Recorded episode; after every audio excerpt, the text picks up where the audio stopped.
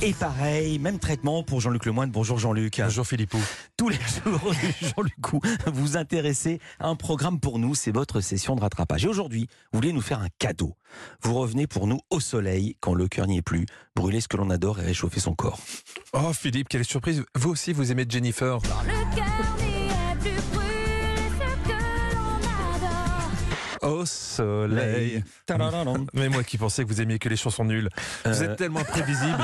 hein Petit farfadet de la radio. Et vous avez raison. En, en plein cœur de l'hiver, j'ai eu envie de ramener un peu de soleil pour réchauffer le, le cœur de nos auditeurs. Alors quand j'ai vu que RMC Découverte diffusait 100 jours avec les gendarmes du Médoc, un reportage tourné l'été dernier, j'ai pas pu résister. J'ai ressenti mon costume d'Aoussien décontracté, soit un superbe ensemble composé d'un slip de bain et d'un bob cochonneau, et j'ai enfin pu oublier l'hiver le temps d'une soirée. Pourtant, ça commençait mal. Quand tu entends le titre de l'émission, t'es pas sûr que c'est l'Office du tourisme qui l'a écrit. Alcool, violence et feux incontrôlables. Bienvenue sous le soleil du Médoc. Ah bah oui, ça, ça fait envie tout de suite, hein. t'as envie de louer dans le coin. Alors, je vais, je vais faire une petite rectification d'ailleurs. C'était plutôt alcool, violence, alcool, feu incontrôlable et alcool. Bienvenue sous le soleil du Médoc.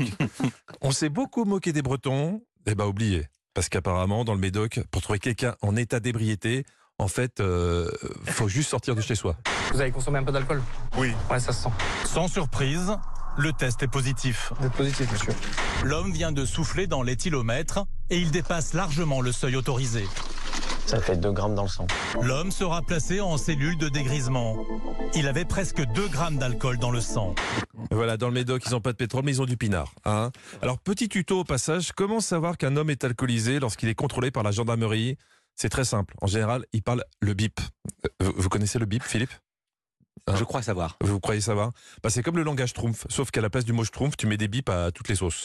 Les voisins, par contre, ils sucent des Parce qu'ils sucent des Parce que quand vous êtes là, ils sucent des Oui, mais ils sucent des quand même. Je veux rien savoir. Les gens qui ont vu ça, moi, je leur demande de nous sucer les Un langage pour le moins fleuri. Oui, je crois que c'est le meilleur commentaire qu'on pouvait faire. Les gens qu'ils ont. pour le moins fleuri. c'est ce que je préfère dans ce genre d'enquête. Tu sais, quand le journaliste essaie de prendre de la hauteur, le problème c'est que parfois il est tellement sérieux que tu te demandes si tu préfères pas les soulards derrière. À l'heure des sorties de boîte de nuit, les fêtards alcoolisés sont capables de toutes les dérives. Je crois qu'on y est parti pour faire des conneries. Je crois qu'on est parti pour faire des conneries. Ils ont ils ont l'air sympathiques comme ça. Mais attention, hein, euh, comptez pas sur moi pour faire l'apologie de l'alcool. Surtout en ce dernier jour de Dry January. Purée, vivement, demain, j'en j'en peux plus de dérocher toutes ces émissions à jambes. Alors, soyons responsables. Que faut-il faire si vos amis ont un peu trop bu? Eh ben, il faut les raisonner, comme en témoigne ce jeune homme auprès des gendarmes. Du rond-point jusqu'à là-bas au fond. Ouais. Je leur disais, les gars, euh, faites pas ça, quoi. Quand vous leur avez parlé, qu'est-ce qu'ils vous ont dit? Ta gueule. J'ai pas dit que c'était efficace, mais c'est l'intention qui compte. Autre particularité de la région, certains gendarmes comme Gwendal sont de véritables stars. Enfin, je crois, car quand ils les voient, les gens réclament des amendes même s'ils ont rien fait. Vous me croyez pas? Prise sur le fait, la fautive en appelle à la sévérité de Gwendal. Moi, j'avouerais que j'aimerais être verbalisée. Ouais, il n'y a pas d'infraction.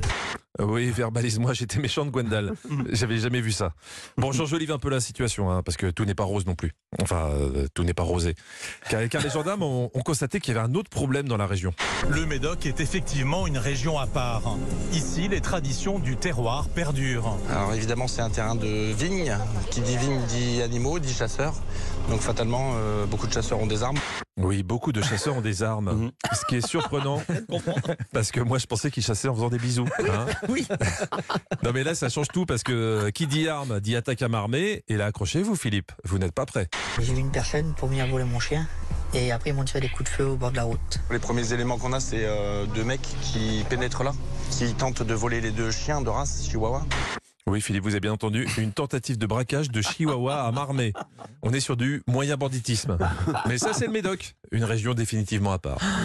Merci beaucoup euh, Jean-Luc Lemoyne. À demain, vous serez en spectacle le 3 février à Bigogluia en Corse. On vous retrouve chaque jour dans Historiquement Vôtre, faut le dire, de 16h à 18h avec Stéphane Bern sur Europe. Et puis hier soir, c'était la première à 20h20 sur France 3. C'est votre émission qui a repris la case samedi d'en rire la quotidienne. Et ça a pas mal marché. Vous avez augmenté les scores de la case. Oh bah, en tout cas ça s'est bien passé hier, c'était très encourageant pour la suite. Continuez, continuez à regarder Jean-Luc Lemoyne. Vous avez bien raison.